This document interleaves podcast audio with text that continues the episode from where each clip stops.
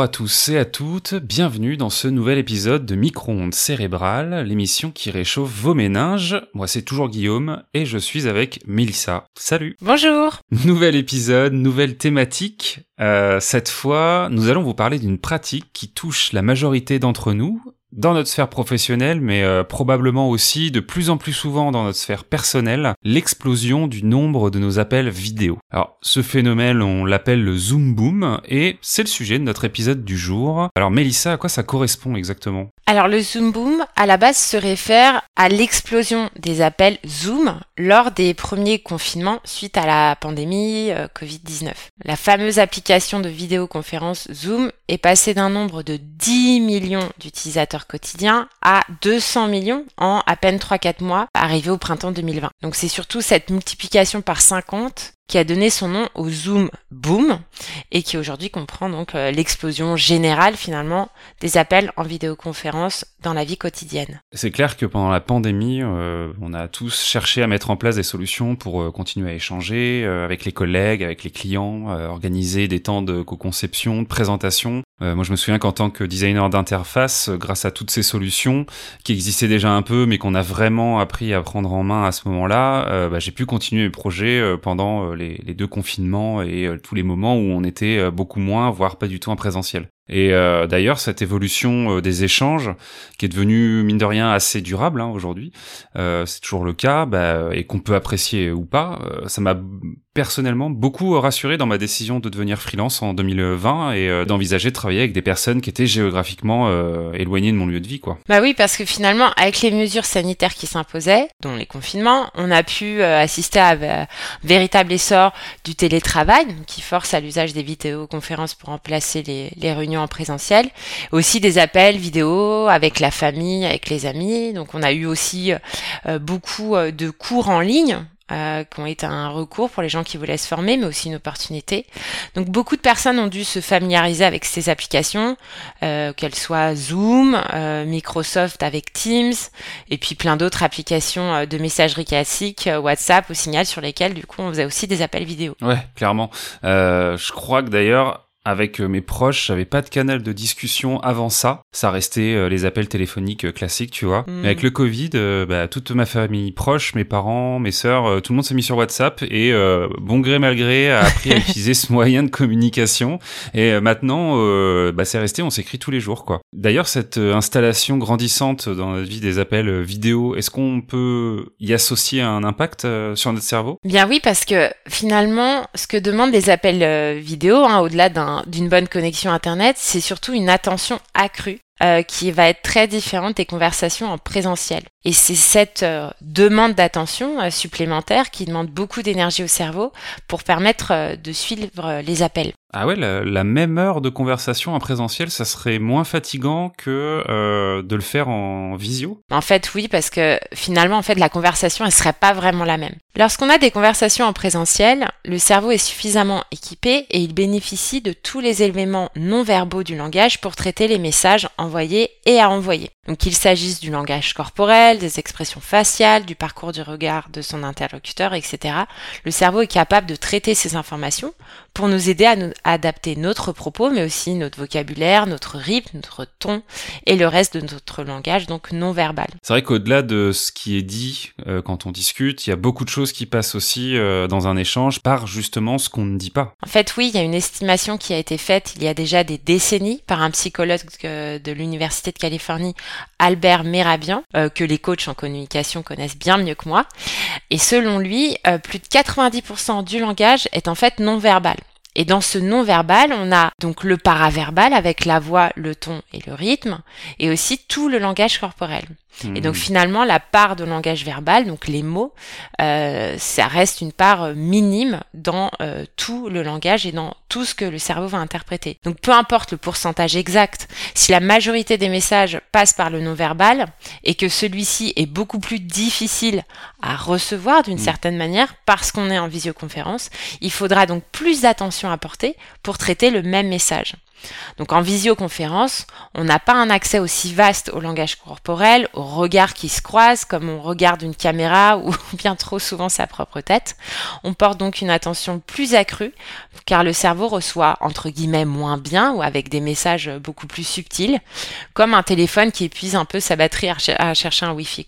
Ouais, effectivement, je comprends mieux du coup pourquoi j'ai eu euh, parfois du mal à être enthousiasme avant un, after work en ligne euh, vers la fin du confinement. Là, c'était euh, même devenu ah vraiment. Je, je, redoutais l'arrivée de ces visios interminables parce qu'au final, on, on peut même carrément saturer de tout ça, quoi. Bah oui, on peut vraiment saturer parce que c'est une fatigue. En fait, elle n'est pas tangible pour beaucoup d'entre nous. Et puis bien sûr viennent se rajouter euh, toutes les interruptions involontaires dans les conversations en appel vidéo qui vont être dues à divers facteurs. On peut avoir des interruptions faites par l'environnement dans lequel les participants ont cette visio, comme les bruits ou même euh, les problèmes euh, techniques. Oui, effectivement, le, fameux euh, vous avez coupé votre micro, Michel. On a, tous eu ce, ce cas de figure de, de, ce membre de la famille ou de ce collègue qui a oublié d'appuyer sur le, petit bouton. Moi-même, je ne jette pas la pierre. Il m'arrive encore aujourd'hui, par souci, on va dire, de, de confort, de couper mon micro quand c'est d'autres personnes qui parlent et d'oublier de le réactiver. Euh, mais euh, alors bon, le chat qui passe devant la caméra ou l'enfant qui débarque euh, dans la pièce, à la limite c'est mignon, même si c'est pas toujours bien reçu selon les interlocuteurs. Mais ça me fait penser à, en fait, surtout moi toutes ces petites choses justement techniques qui peuvent planter, qui peuvent ne pas fonctionner dans ces moments-là et qui moi perso m'ont beaucoup stressé au début quoi. Le micro qui fonctionne pas, la connexion qui lag, le mmh. partage d'écran qui, comme de par hasard, a décidé pour cette importante présentation de de, pas se lancer. tout ça et euh, les visios devant un écran de caméra coupée que personnellement je trouve euh, vraiment pas respectueux et presque terrifiant. Euh, ça fait effectivement une charge de stress qui peut être importante. Bah oui, c'est ça. Chaque interruption, ça demande encore une attention particulière. On a aussi euh, de l'anxiété sociale aussi pour certains euh, qui peuvent euh, qui peuvent expliquer une partie en tout cas de ces, ces caméras coupées, mais en, en tout cas c'est vraiment une charge cognitive pour tout le monde et du coup quelque chose qui peut amener à une vraie fatigue cognitive. Hmm, donc en gros, une discussion en visio euh, fatigue beaucoup plus qu'en réel, ça tu l'as tu l'as bien décrit. Euh, en tout cas, elle fatigue euh, plus le cerveau à cause de tous ces, ces petits besoins d'attention. Bon, rassure-moi, il n'y a pas vraiment d'autres conséquences négatives, si? Ouais, alors en fait, le cerveau, il peut se fatiguer aussi indirectement avec les appels vidéo à cause de l'exposition trop grande aux écrans. Et donc là, on est ah, plus bah sur l'aspect purement physique. Donc ce ne sont pas directement les appels, mais comme on s'appelle beaucoup plus euh, en vidéo qu'en présentiel, on passe donc plus de temps sur écran. Et ben voilà, ça commence à être assez euh, euh, connu, mais les écrans diffusent de la lumière bleue. Et cette dernière vient diminuer la production de mélatonine, qui est donc une hormone qui vient maintenir nos rythmes circadiens. C'est-à-dire que la mélatonine, elle assure en gros le bon équilibre, réveil, sommeil, le fait qu'on ait sommeil tard le soir, etc. Effectivement, j'avais pas pensé à ça, mais ça renforce nos, temps d'écran en fait, c'est clair. Euh, mais bon, pour toi, pour moi, et je pense que pour beaucoup de gens qui nous écoutent, malheureusement entre guillemets, il n'y a pas d'autre choix que de continuer à vivre euh, connecté. En tout cas, aujourd'hui, c'est vraiment rentré dans notre quotidien, y compris en communiquant régulièrement par appel vidéo. Alors, comment on fait dans ces cas-là pour euh, essayer de limiter justement un petit peu les effets secondaires? Donc, le cerveau se fatigue avec les appels vidéo, mais c'est beaucoup mieux si on lui laisse le temps de, de se reposer. Donc, on peut le jouer un petit peu plus stratégique, un petit peu plus planifié, parce que même si on a adopté tous ces modes de communication presque en mode d'urgence aujourd'hui, on peut euh, mieux planifier, euh, s'assurer de garder des sessions sans appel pendant la semaine. On peut limiter la durée des appels aussi. Euh, la tradition des réunions d'une heure par défaut, c'est terminé aujourd'hui. Je veux dire, on peut faire du 15, du 30 minutes. Ça devient des standards intéressants. Et puis ensuite, dans la journée, on se réveille, on peut se réserver aussi des créneaux, des pauses, là, sans meeting, même 15 minutes pour laisser son cerveau et son corps aussi faire une pause. Et pour la lumière bleue, du coup là on connaît un petit peu mieux le problème, j'imagine, donc euh, les solutions aussi. Oui, là, il y a le choix. Hein. Il peut s'agir de filtres euh, sur les écrans, hein, physiquement, hein, c'est-à-dire des filtres en plastique, là, anti-lumière bleue qu'on pose sur ces écrans. Après, dans les écrans même, on a aussi, ou dans les ordinateurs, on a aussi des options de luminosité d'écran que l'on peut utiliser avec euh, moins de lumière bleue.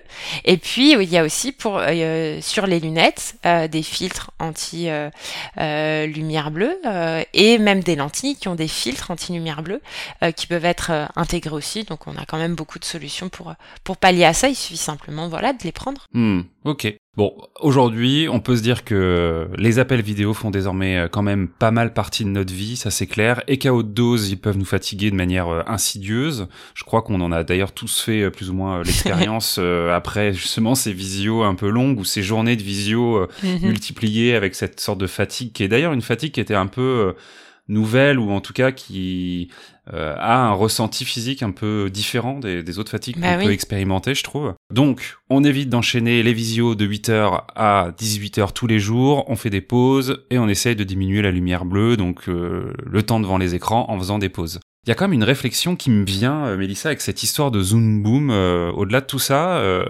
avec la visio, on passe pas mal de temps à regarder sa propre tête, au final, tu l'as dit un peu tout à l'heure. Ça développe pas un peu notre narcissisme Est-ce que ça a des conséquences, ce truc-là, sur notre comportement? Ben, un petit peu. Ce sera la question qu'on le posera en commençant l'année prochaine. Hmm, Est-ce que notre vie connectée a un impact sur la perception euh, de notre euh, image physique? Donc on verra ça l'année prochaine. Ok, bah super, on, on va pas vous spoiler, hein, du coup, va falloir revenir euh, en début euh, d'année prochaine, comme euh, Mélissa vient de vous le dire. vous l'aurez compris pour la deuxième partie de cette thématique sur le Zoom Boom. En attendant, c'est la fin de cet épisode. N'hésitez pas euh, à continuer de liker, de commenter, de partager cet épisode au sein de vos réseaux, euh, voir si le cœur vous en dit de lui mettre 5 étoiles sur Apple Podcast et Spotify avec éventuellement un petit commentaire euh, pour soutenir l'émission. Ça, ça, fait toujours plaisir. Merci d'ailleurs à ceux et celles qui le font déjà. N'oubliez pas non plus que la transcription de cet épisode est disponible sur notre site. le lien est en description du podcast. Peu importe où vous l'écoutez, il y a la petite description qui va bien avec euh, les liens euh, de, de tout ça. Et euh, enfin, on, serait ravis plus que ravi que vous nous envoyiez vos anecdotes de visio, de ce que ça a changé dans votre quotidien, en bien comme en mal. C'est évidemment totalement anonyme et euh, vous pouvez le faire grâce au répondeur de l'émission, présent également dans la description de ce podcast. C'est très simple à utiliser, vraiment, surtout avec un smartphone. Voilà, c'est quasiment un clic pour lancer l'enregistrement, un clic pour l'envoyer. Donc n'hésitez pas, en tout cas, nous, on sera ravis de rebondir sur vos anecdotes de Zoom Boom. Voilà, d'ici là, merci beaucoup Mélissa, et puis bah à très vite. Merci Guillaume, salut tout le monde.